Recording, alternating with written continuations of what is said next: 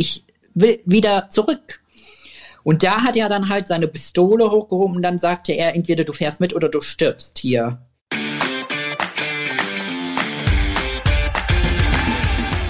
Spitz auf Knopf. Das Interview, wenn das Flutlicht aus ist. Mit Carsten Kulabik. Folge 10 von Spitz auf Knopf, unsere kleine Jubiläumsausgabe.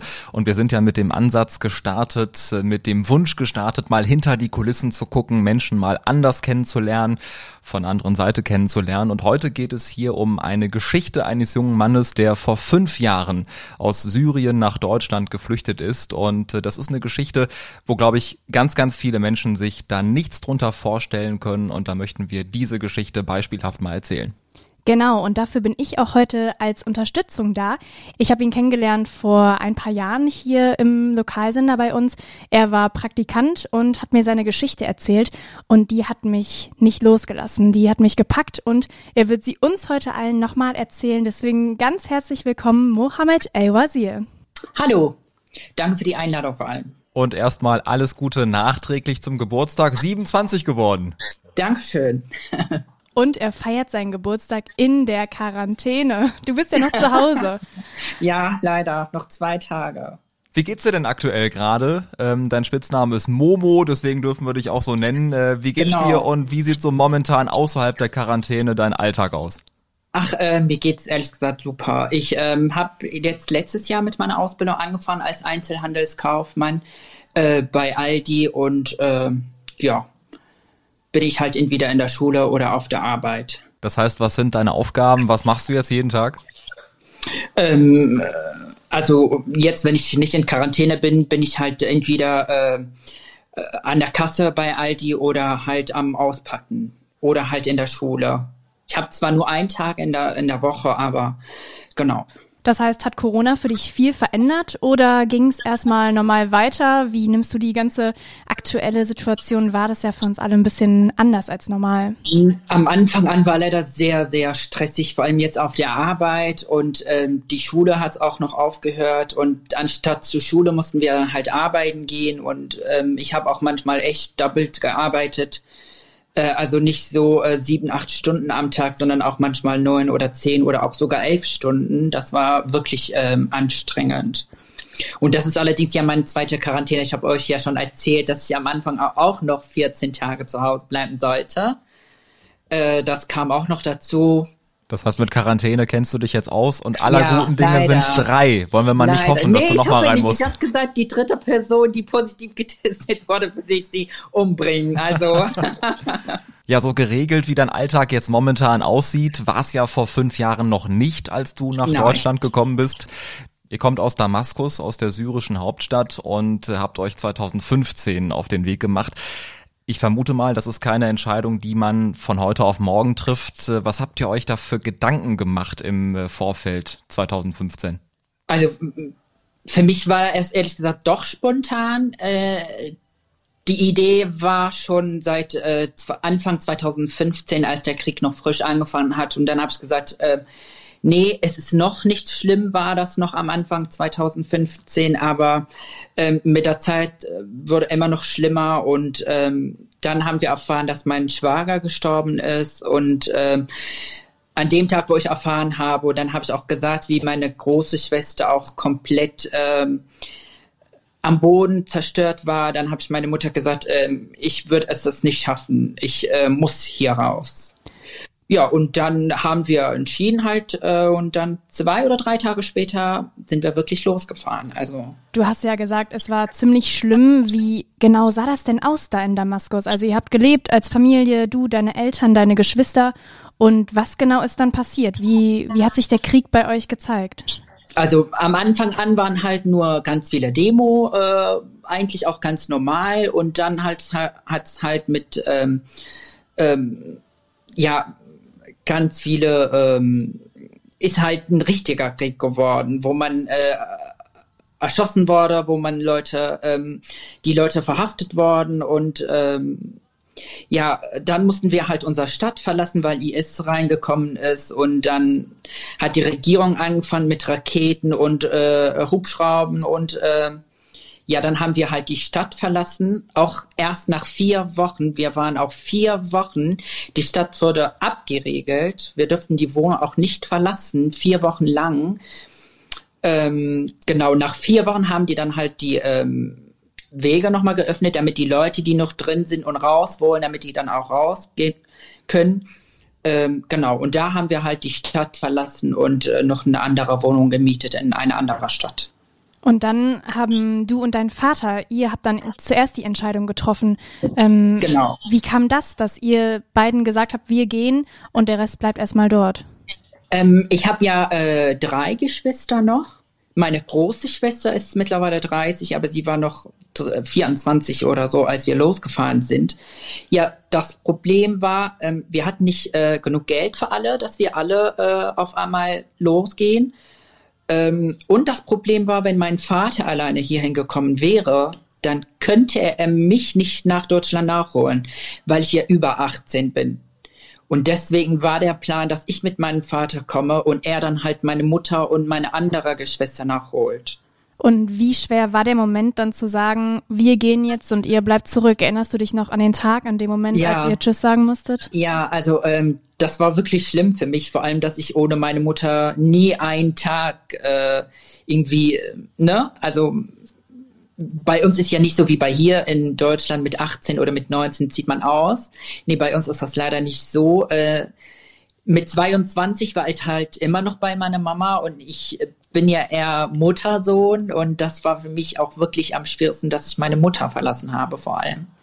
Und äh, schwer war auch zu schätzen, ob ich dann auch überhaupt noch ankomme oder nicht. Ich meine, ganz viele Leute ja, die vor uns losgefahren sind, sind auf dem Weg gestorben und äh, leider nicht angekommen. Und das war ja auch noch was äh, Schlimmeres. Also auf jeden Fall ungewiss. Ihr wusstet nicht, was auf euch zukommt. Ihr genau. wusstet generell als Familie nicht, was äh, auf euch genau. zukommt. Äh, das Gute ist ja, es ist gut ausgegangen. Äh, das ist auf jeden Fall die gute Nachricht. Ähm, ihr habt euch dann auf den Weg gemacht in die Türkei. Das war die erste Station. Wie ist das abgelaufen? Genau. Ähm, ähm, wir sind mit dem Auto ähm, von Damaskus bis zur Grenze mit der Türkei. Und da sind wir halt illegal Türkei reingekommen, weil wir ja eigentlich aus Syrien gekommen sind und ja, für die anderen Leute waren wir halt alle ähm, Rassismus und deswegen durften wir auch nicht äh, legal rein oder wir haben kein Visum bekommen und ähm, ja, das war halt, ich wollte unbedingt meine kleine Schwester mitnehmen und dann an dem Tag, wo wir halt die Grenze illegal zu Fuß gelaufen, gerannt und die Polizei hinter uns und ein Typ ist erschossen worden und ähm, da an dem Moment habe ich gesagt, Gott sei Dank, dass meine kleine Schwester nicht mitgekommen ist.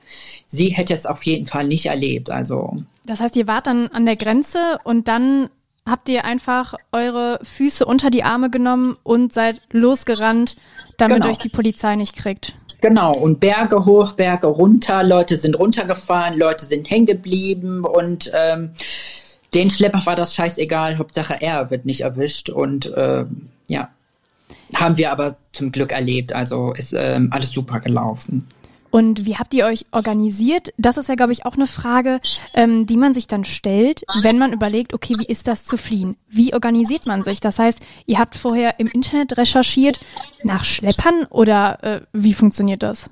Genau, die posten halt öffentlich auf Facebook, dass die Leute äh, von Syrien bis zur Türkei nehmen oder so.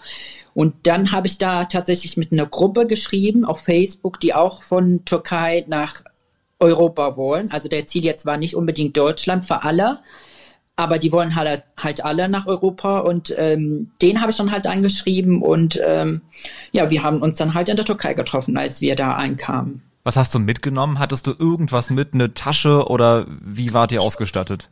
Also wir haben jeder einen Rucksack mitgenommen, wo drin Unterwäsche waren. Wenn, wenn wir dann duschen konnten, dann haben wir halt uns ne, die Klamotten gewechselt.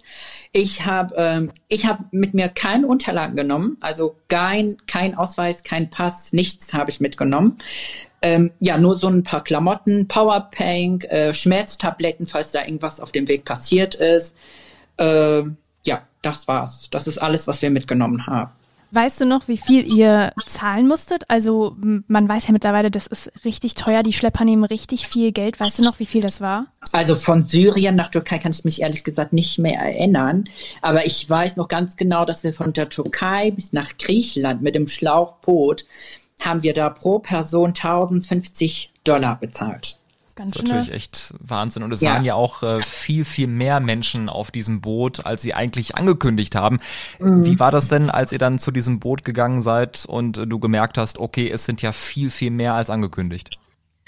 Wir saßen da allerdings 13 Tage noch in der Türkei, bis wir jemanden wirklich eine Schlepper gefunden haben, der zumindest ein bisschen ehrlich zu uns war und dann saß ich da auf der Straße, habe ich geweint, weil wir auch viel Geld ausgegeben haben, was mhm. wir eigentlich nicht machen mussten, weil wir ja noch den Rest der Weg noch vor uns haben. Äh, und dann hat er mich gesehen, dann gefragt, warum ich da am Weinen bin. Dann habe ich gesagt, wir sitzen hier seit 13 Tagen und ich finde niemanden, der uns mitnimmt, oder? Und dann sagte er, war 20 Uhr, ich kann noch mich ganz gut erinnern, und dann sagte er, in drei Stunden nehme ich eine Fahrt nach Griechenland. Wie viele seid ihr denn? Wir waren fünf Leute. Ich, mein Vater und noch drei ähm, junge äh, Männer. Äh, und dann habe ich gesagt, wir sind noch fünf. Und dann sagt er, ja, cool, dann seid ihr 31 Leute in einem sechs Meter Schlauchboot. Ist ja eigentlich schon okay. Also 30 Leute ist besser als 60, habe ich gesagt. Naja, in einem Schlauchboot übers Mittelmeer. Ähm, ja, ja. Also ich habe in dem, ne, in der Zeit nie gehört, dass ein Schlepper zehn Leute in einem zehn, äh, sechs Meter Schlauchboot mitgenommen hat. Ich habe immer nur 60, 70 Leute in sechs Meter Schlauchboot, die die Leute. Und dann habe ich gesagt, okay, super, 30 Leute sind ja nicht viel.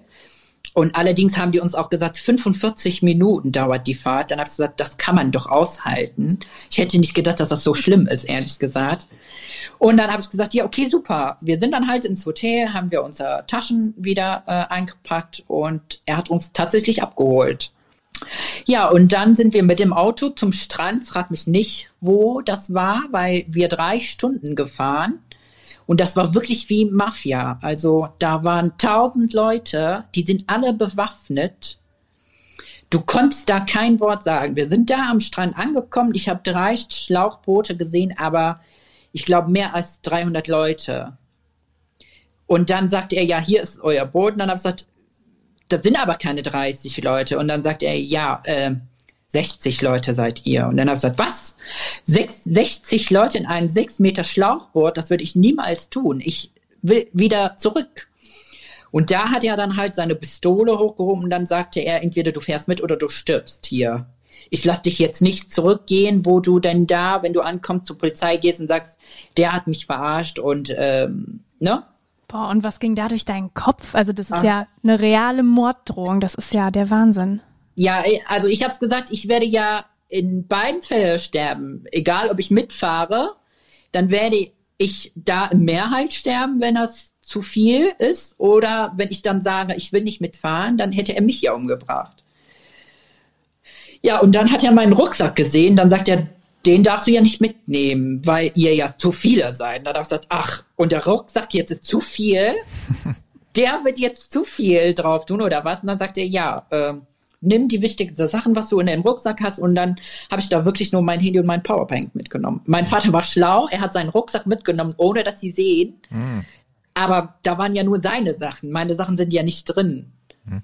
Du hast gesagt, 45 Minuten war es angekündigt. Wie lang wart ihr dann wirklich mit diesem kleinen Boot mit 60 äh, Leuten unterwegs? Drei Stunden, dreieinhalb Stunden waren wir. Und als ich dann halt, ich habe gefragt, wer fährt uns? Und dann sagt er, das ist jemanden, der es als Beruf macht. Und nachdem wir so 30 Minuten gefahren sind, ist mir aufgefallen, dass der Typ irgendwie in der, ne, dass wir eigentlich immer wieder nur im Kreis fahren. Also der Strand ist immer noch nah und der Typ ist irgendwie nur am Schwitzen und, äh, und dann habe ich ihn gefragt, was ist denn jetzt? Mhm. Wir sind seit 30 Minuten schon im Wasser und wir sind immer noch nicht so weit weg von dem Strand. Und dann sagte er, ähm, ich ha der Typ hat euch angelogen er ist, der macht das gar nicht beruflich. Der Typ hatte nur kein Geld, um zu zahlen. Dann hat er gesagt, du kannst mitfahren, aber wenn du fährst. Und dann habe ich gesagt, du hast 60 Leute, 59 Leute im Boot. Du wolltest, dass 59 Leute sterben, ist dir scheißegal. Hauptsache, du kommst da an oder wie? Ähm, ja, und dann ähm, hat äh, ein Typ sich gemeldet, der es kann, besser als der Typ, der uns angeblich äh, fahren wollte.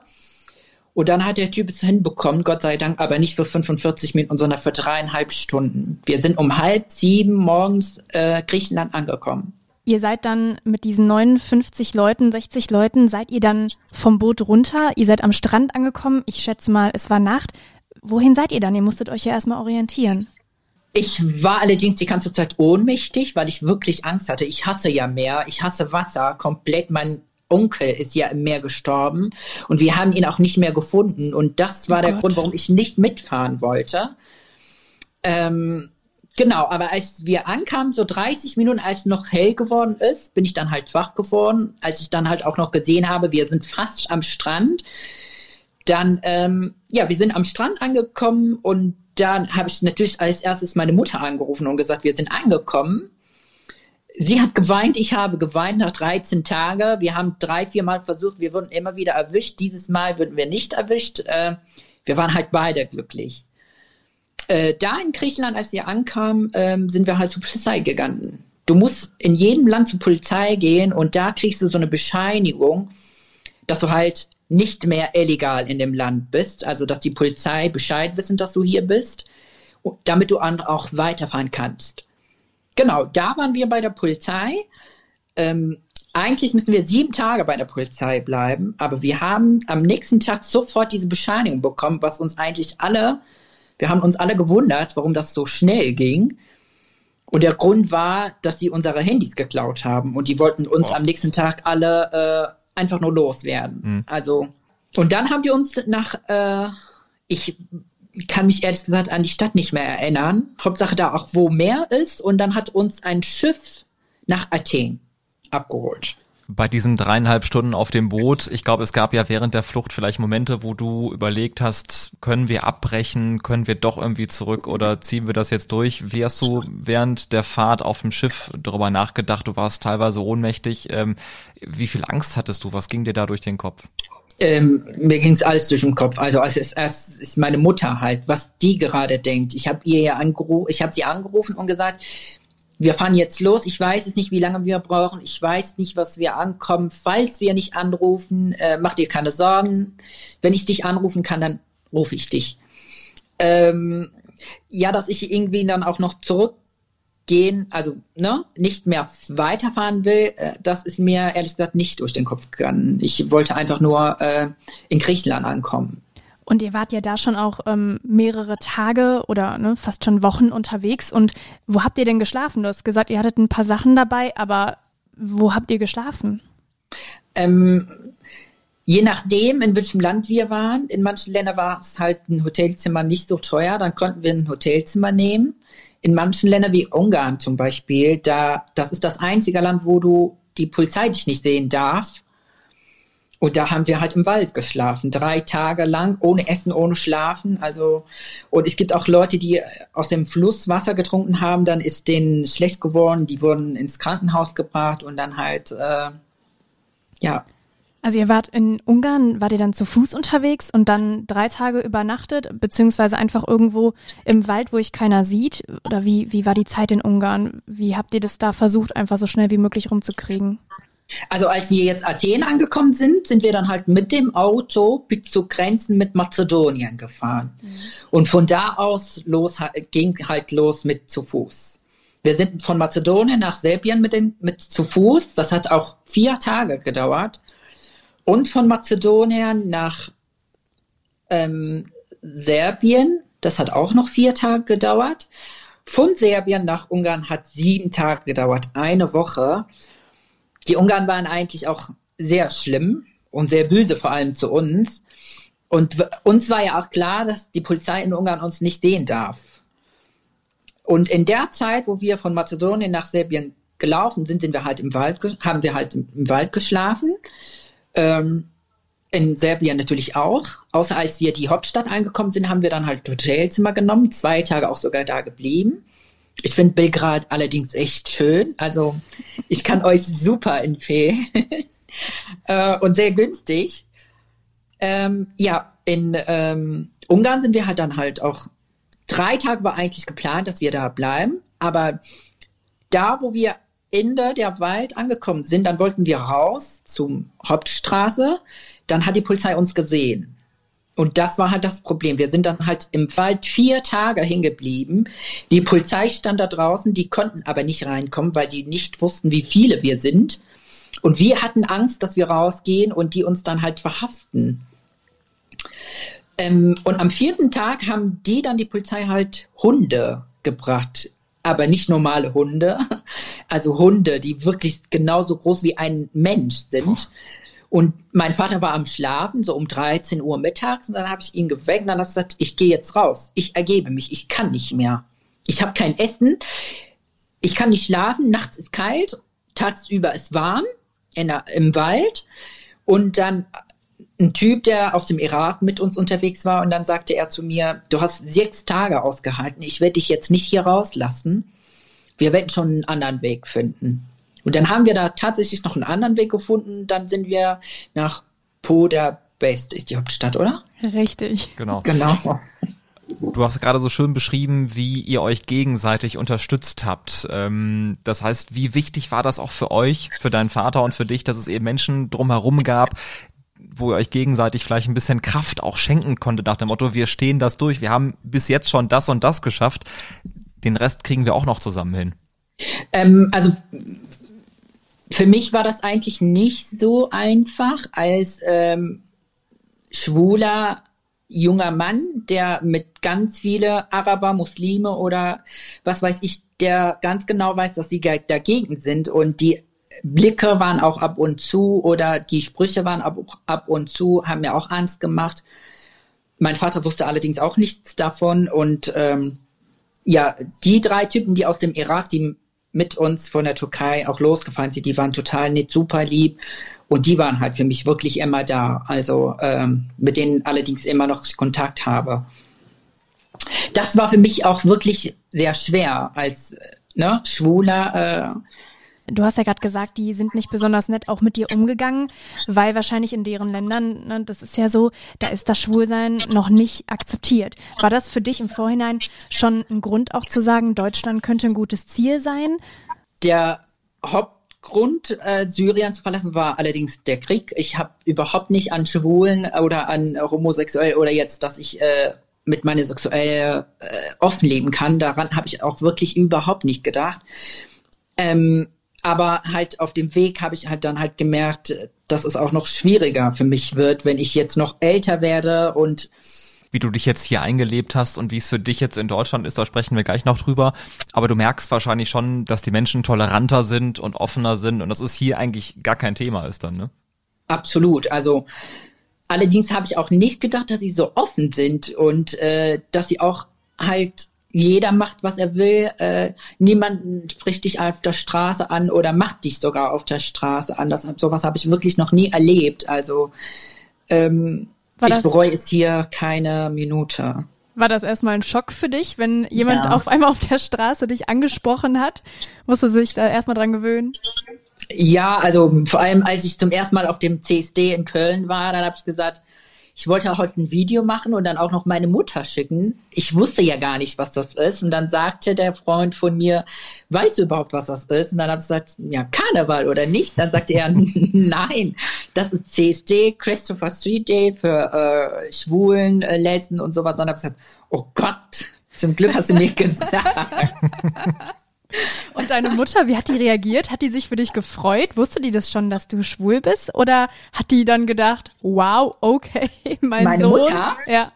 Genau. Also ähm, jetzt meine Familie wissen es nicht äh, wirklich direkt, aber sie ahnt es.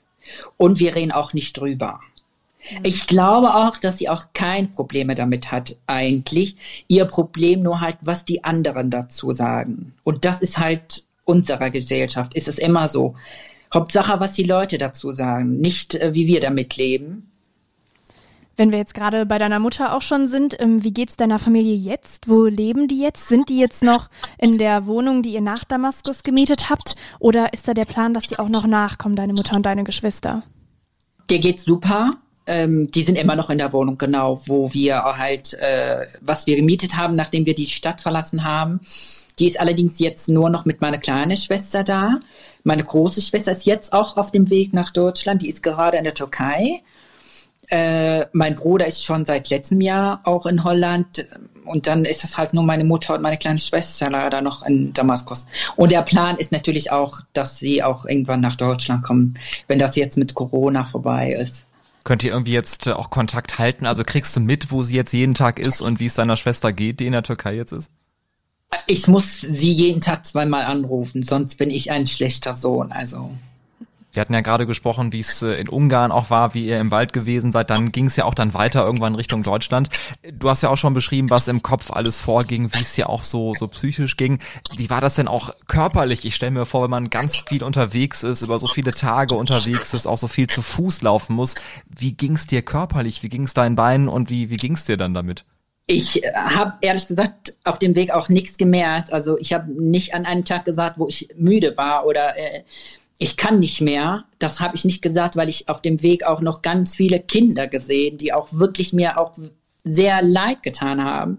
Oder auch alte Menschen, Frauen oder alte Männer, die ne, auch zu Fuß oder laufen mussten, obwohl die nicht können. Daran habe ich ehrlich gesagt nicht gedacht, aber ich kann gerne nachher euch ein Foto schicken, äh, wie ich dann halt Deutschland angekommen bin nach äh, einem Monat. Da sind wir gespannt drauf. ja. Was war das für ein Gefühl, dann zum ersten Mal deutschen Boden zu betreten nach über einem Monat? Ach, das war ein tolles Gefühl. Also ich bin äh, in München angekommen, dann da am Hauptbahnhof bin ich halt zu einem Polizist gegangen und dann habe ich dem Polizist gesagt, wir sind aus Syrien, wir sind gerade angekommen und ich weiß nicht, was ich machen soll.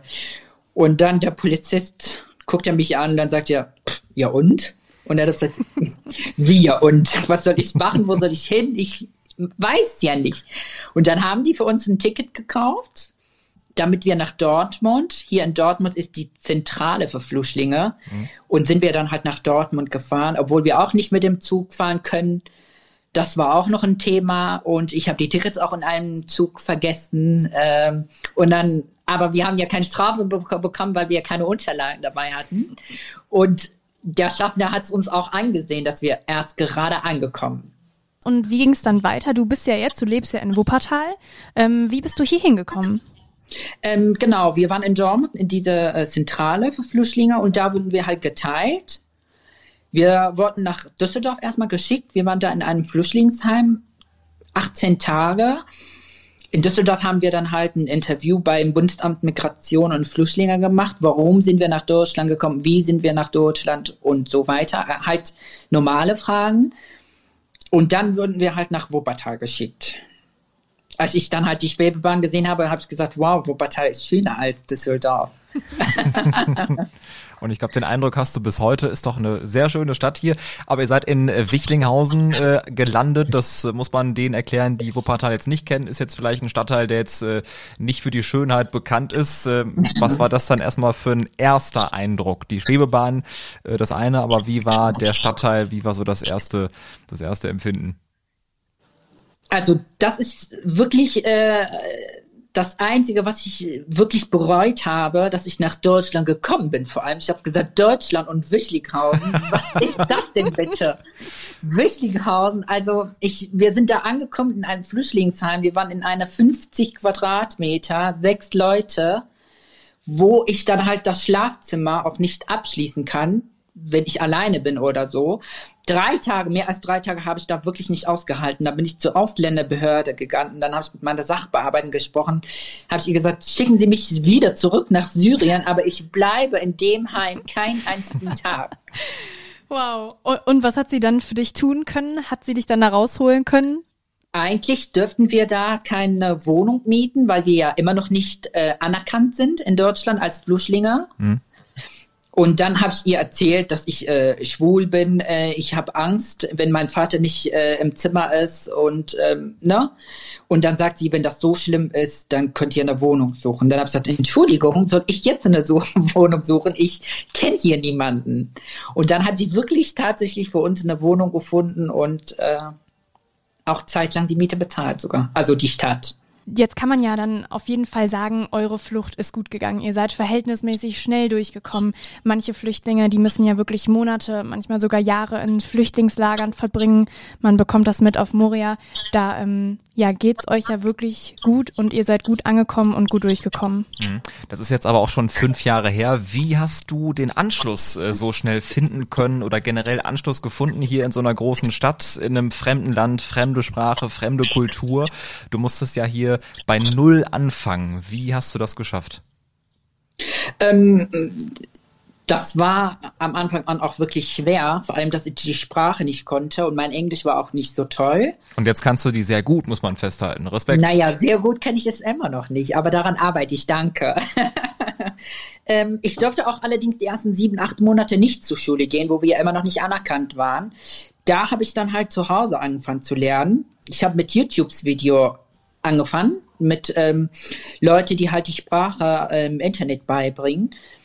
Und ähm, nach acht Monaten, wo wir dann halt die Aufenthalts bekommen haben, konnte ich leider nicht direkt die erste deutsche Prüfung machen, also die B1-Prüfung, weil die ja in der Schule eine Sprachschule auch natürlich Geld haben wollten. Dann musste ich leider den Kurs von null wieder machen acht Monate lang habe ich es gemacht und dann habe ich auch die äh, Prüfung bestanden mit volle Punkte. Und ähm, dann habe ich auch die äh, B2-Prüfung gemacht. Und weil meine ähm, Heimatzeugnisse nicht anerkannt worden sind, leider in Deutschland, musste ich dann halt meinen Hauptschul- und meinen Realschulabschluss wieder nachholen, damit ich jetzt mit der Ausbildung nochmal ähm, anfangen kann. War es das für dich wert? Also würdest du sagen, ja, das war schon in Ordnung, das gemacht zu haben? Oder hast du dich da schon erstmal drüber geärgert, dass du das alles jetzt schon nochmal machen musstest? Ne? Du hast gesagt, du hattest ja deinen Abschluss, du hattest Abitur in Syrien und jetzt hier alles nochmal machen zu müssen, kostet natürlich Zeit. Ja, doch, ich habe mich sehr viel geärgert am Anfang an, ehrlich gesagt. Vor allem, dass ich jetzt mit 24, dass du deinen Realschulabschluss oder deinen Hauptschulabschluss nachholst, an einer Abendschule war echt schon schwer mit einem 16- oder 17-Jährigen zusammen. Jedenfalls jetzt in der Ausbildung, wo ich in der Berufsschule auch der Älteste bin, leider in der Klasse. Ich sehe zwar nicht so aus, aber trotzdem, ich bin der Älteste in der Klasse. Ähm, ja, genau. Ich habe mich äh, am Anfang auch wirklich sehr geärgert, aber im Nachhinein habe ich dann halt Abschluss, wo ich in Deutschland gemacht habe. Also heißt, ne? Ihr beide, ihr seid 2015 gekommen. Das war ja das Jahr der Flüchtlingswelle, wie es hier ja in Deutschland immer hieß, ähm, wo sehr, sehr viele Menschen gekommen sind, Deutschland viele Menschen aufgenommen hat, das aber auch dazu geführt hat, dass viele Leute in Deutschland da nicht so von begeistert waren. Hast du das auch mitbekommen, dass Leute nicht so begeistert waren, dass du als Flüchtling jetzt hier in Deutschland bist? Hast du sowas wie Rassismus erleben müssen? Ähm, nee, bis heute ehrlich gesagt, nee. Also ich habe noch nie erlebt, dass mich jemanden an der, auf der Straße angehalten hat, wo gesagt hat, äh, scheiß Ausländer oder geh raus oder irgendwas. Das habe ich noch nie erlebt. Ähm, allerdings mein Vater bereut ist, dass er jetzt hier in Deutschland ist, weil das mit Familiennachzug ein bisschen lange gedauert hat. Ich meine, in den anderen Ländern ist nach zwei Jahren ist dann halt die ganze Familie schon in dem Land. Hier in Deutschland dauert es halt leider nur ein bisschen, aber das wussten wir ja auch schon vorher. Mhm. Ähm, genau, aber ansonsten, äh, nee. Mhm.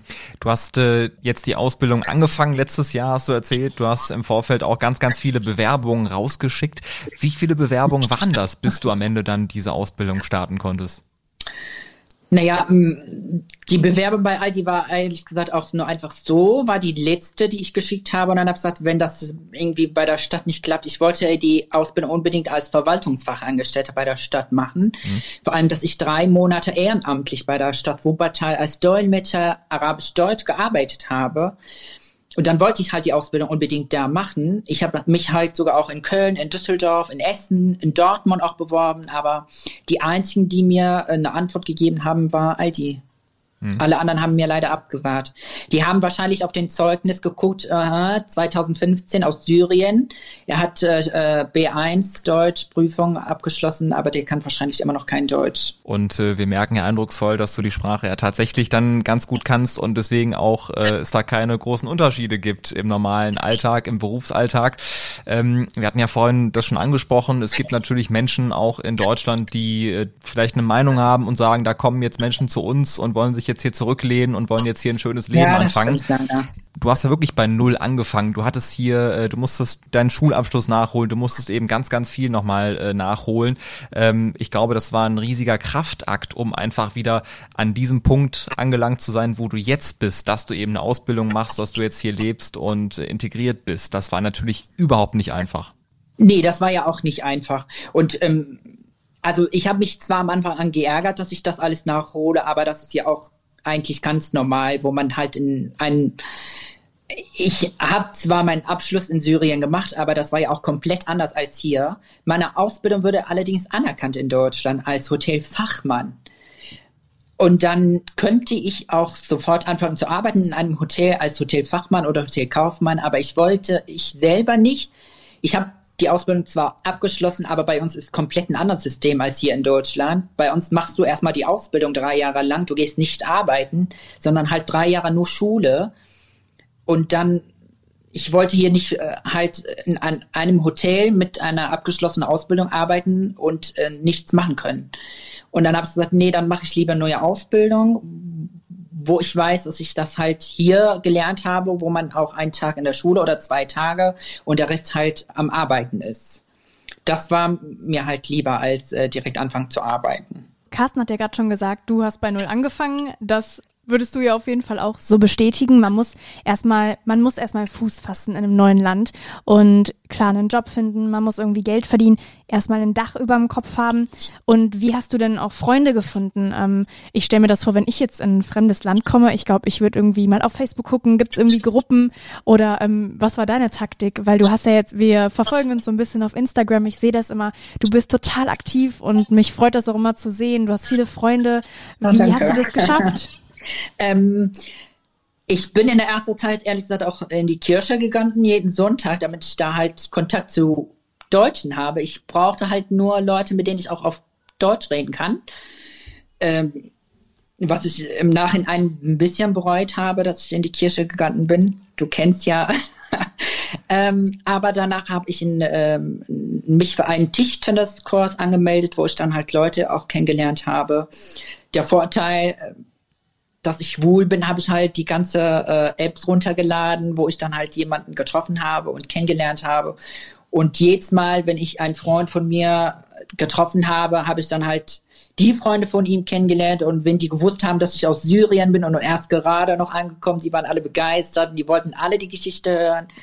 Und so habe ich halt Freunde gefunden. Ich habe letztes Jahr meinen Geburtstag mit 50 Leuten bei mir zu Hause gefeiert. Und Freunde von mir haben gesagt, boah, Momo, wir sind hier geboren, wir haben nicht so viele Freunde, so wie du, der seit drei oder vier Jahren in Deutschland ist.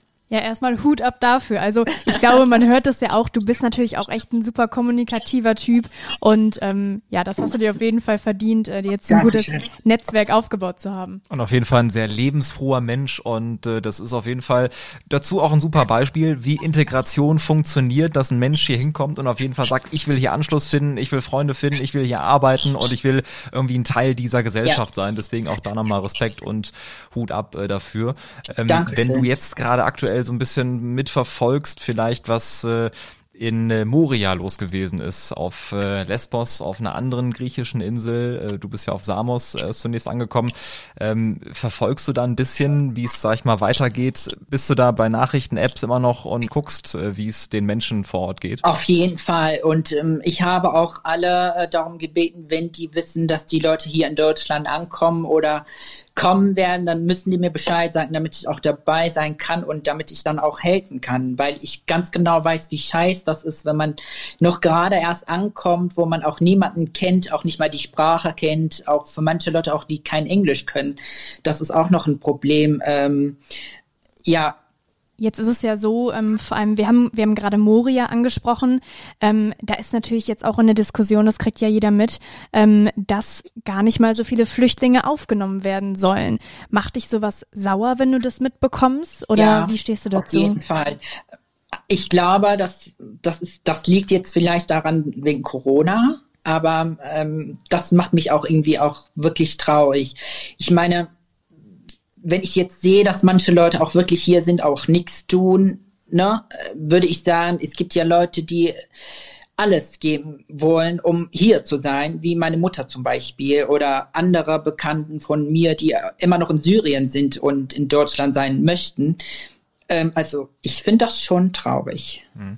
Vor allem für die Leute, die da jetzt auch keine Unterkunft haben. Also die einfach nur in einem Zelt, wir sind jetzt schon im Herbst, bald ist ja wieder Winter und äh, es ist echt schon schwierig. Und es sind ja auch ganz, ganz viele Menschen beispielsweise auf Lesbos dann obdachlos, weil es ja. die Unterkunft vor Ort nicht mehr gibt. Das ist hier ja. und da immer so eine politische Frage, weil ja. beispielsweise hier die Bundesregierung entscheiden muss, wie viele Flüchtlinge nehmen wir auf, wie werden die verteilt auf die Bundesländer. Die Bundesländer müssen das dann nochmal weiter koordinieren. Ja. Es gibt ja schon viele Städte, die sagen, wir sind ein sicherer Hafen, wir bieten an, Flüchtlinge aufzunehmen, aber die Städte können das selbst nicht entscheiden. Das sind immer ganz, ganz viele Prozesse, die da äh, hinten dran dranhängen. Äh, hast du einen Wunsch? Was wünschst du dir eigentlich von, von der Politik, äh, wie vielleicht auch so Verfahren, wie bestimmte Sachen einfacher hätten laufen können oder wie es anders hätte laufen können? Also ich bin ehrlich gesagt jetzt politisch nicht so äh, aktiv, aber was ich mir wünsche, das ist, dass die halt eine Lösung finden für die ganzen Leute, die einfach nur auf der Straße leben und ähm, vor allem Kinder und ähm, ne, wir sind ja, wie gesagt, schon im Herbst, bald ist ja wieder Winter und es ist auch kalt. Äh, ich kenne das, also ich weiß, wie scheiß das ist und äh, ja. Ähm, wir werden am Ende, äh, nochmal hier kurzer Side-Fact, wir werden am Ende auch noch so ein paar ähm, ja, Organisationen auch verlinken. Äh, wir schreiben das in die, in die Folgenbeschreibung, wo man, wo man auch hinspenden kann. Ähm, Ach, super. Verfolgst du sowas auch? Zum Beispiel, wie man unterstützen kann? Du hast ja gesagt, du arbeitest auch als Dolmetscher oder hast du gearbeitet? Ich äh, habe drei Monate beim Jobcenter als äh, Dolmetscher gearbeitet, äh, Arabisch-Deutsch. Also ähm, und ich würde sehr gerne helfen, wenn ich jetzt weiß, dass eine Gruppe von Menschen, die jetzt gerade ankommen und keine Ahnung in einer Halle sind, wo wo die auch Hilfe brauchen oder Helfer, die äh, ne. Also ich würde auch echt sehr gerne helfen. Hast du das für dich auch schon verarbeitet? Ähm, erstmal danke, dass du so offen auch über diese Flucht gesprochen hast und nee, uns äh, ganz, ganz viel erzählt hast. Das tue ich öfter. Das glaube ich, äh, wie es auch eben ja abgelaufen ist, weil das glaube ich auch nicht einfach ist, dann eben sich so zu öffnen, das Ganze so zu erzählen. Hast du für dich das Ganze schon verarbeitet oder wie oft denkst du noch drüber nach? Nee, also ich äh, denke äh, sehr oft danach. Ähm, Freunde von mir haben vor kurzem in der Gruppe auch so ein Video geschickt von den ganzen Leuten, die jetzt in äh, Griechenland sind. Und äh, ich habe da in dem Video drei Minuten alles, was äh, in den letzten Jahren auch äh, passiert ist, habe ich dann halt vor mir gesehen und ich war wirklich traurig. Also alles, was mir auf dem Weg oder halt die 20 Jahre lang, was mit mir in Syrien oder auf dem Weg hierhin passiert ist, das werde ich niemals vergessen. Also das kannst du auch nicht vergessen. Und wie blickst du darauf zurück, wenn du da jetzt drüber nachdenkst? Ist es ein abgeschlossener Prozess oder manchmal verfolgen einen so Dinge ja nochmal im Traum? Ähm, wie, wie merkst du das an dir selber? Hast du das für dich abgeschlossen oder kommen da manchmal nochmal irgendwie Ängste oder, oder Trauer oder irgendwelche Gefühle hoch? Ähm, nee, für mich habe ich das schon abgeschlossen, vor allem, dass ich mich hier eingelebt habe und äh, dass ich auch nicht bereue, dass ich hier bin. Ähm, eine Sache bereue ich nur, dass ich meine Mutter alleine da gelassen habe, aber ich hatte ja auch keine andere Wahl ich hoffe, dass sie bald kommt und dann werde ich das wirklich komplett abschließen und auch nicht mehr dran denken. Ja, wir drücken auf jeden Fall die Daumen, dass ihr bald vereint seid und euch auf jeden Fall wieder in die Arme schließen könnt. Vielen ähm, Dank. Wenn du nach vorne schaust, was so die nächsten Jahre ist, äh, du hast ja schon erzählt, wie toll du dich hier eingelebt hast. Was träumst du denn? Wie geht's in fünf Jahren mit dir weiter? Was machst du in zehn Jahren? Hast du da schon Pläne? Ähm, ja, erstmal vor allem die Ausbildung abschließen und äh, wirklich ehrlich äh, endlich äh, arbeiten und äh, auch äh, Geld verdienen. Ähm, ja, ich hoffe, dass meine Mutter auch bald kommt. Das ist äh, Also das Größte, was ich mir jetzt wünsche. Äh, und ähm, ja, mehr habe ich jetzt ehrlich gesagt noch nicht vor. Das heißt, erstmal die kurzfristigen Ziele erreichen. Genau. Und du wirst deinen Weg gehen, da sind wir uns sicher. Aber eine letzte Frage, die Ja, wahrscheinlich noch eine der wichtigsten ist. Und zwar, Momo, du lebst jetzt eine ganze Zeit in Deutschland und ähm, wir wissen, wir haben hier eine gute Küche. Hier gibt's deftige Hausmannskost, aber auch Syrien hat viel zu bieten. Also, wenn du dich entscheiden müsstest, syrisches Essen oder deutsches Essen? Ähm, beides. Also ich habe schon deutsches Essen gegessen, was wirklich sehr lecker ist. Ich liebe Kartoffelsalat. Ich liebe es. Ich habe das noch nie gegessen hier. Wenn ich das jeden Tag esse, würde ich es lieben. Ich liebe Käsekuchen vor allem. Also ich wirklich. Lecker. Aber ich äh, mag auch syrisches Essen. Und ich kann super kochen. Ich werde euch schon mal äh, einmal kochen und euch vielleicht zum Essen einladen. Oh, wir, Wir sind sehr freuen gespannt. uns. Auf jeden Fall. Und noch eine andere Sehr Frage. gerne. Halloween Ja, oder Karneval? Karneval, natürlich Karneval. Also Karneval, das ist was für Deutschland, aber Halloween ist ja für die ganze Welt. Das macht jeder. Aber Karneval ist äh, zwar in Deutschland, aber auch nicht überall. Ähm, ich liebe Karneval, also das ist mein Fest. Ja, dieses Jahr wird es ein bisschen anders ausfallen, ein bisschen kleiner Leider. und äh, aber es wird auf jeden Fall die Zeit nach Corona geben, Ja. wo wieder richtig gefeiert werden kann. Hoffe ich. Aber wer Momo auf Instagram folgt, der wird auf jeden Fall gespannt sein und ich bin's auch, äh, wie dein Karnevalskostüm dieses Jahr vielleicht auf einer privaten Party aussehen wird. Und ich würde Ja. sagen, in dem Sinne können wir uns verabschieden. Momo, vielen Dank äh, nochmal für deine Offenheit, für das äh, sehr, sehr ausführliche, authentische, ehrliche Gespräch und äh, dass Ja, du eben Dank uns deine Einladung. Geschichte erzählt hast. Vielen Dank für die Einladung. Ja, ein sehr emotionales und äh, wie ich finde auch bewegendes Gespräch und liebe Spitz auf Knopfhörer, wenn ihr bis jetzt dran geblieben seid. Schön, dass ihr auch äh, für solche Themen offen seid. Genau, denn eben diese Themen sind extrem wichtig und gerade in der heutigen Zeit, wo es ähm, viele Spaltungen gibt in der Gesellschaft, viele, die sagen, wir wollen keine Flüchtlinge mehr. Ähm, es sterben tausende Menschen jedes Jahr im Mittelmeer und es ist einfach so, so wichtig zu helfen. Deswegen haben wir euch nochmal eine Liste zusammengestellt von Organisationen, wo man spenden kann, wo man selber aktiv werden kann. Die findet ihr in den Show Notes zu dieser Folge von Spitz auf Knopf und wir würden uns sehr freuen, ja, wenn ihr einen kleinen Teil dazu beitragt. Ähm, und ihr habt es schon damit getan, dass ihr diese Folge gehört habt. Vielen Dank dafür. Und schickt uns gerne noch ein Feedback an info at spitz auf Knopf-podcast.de. Bis zum nächsten Mal.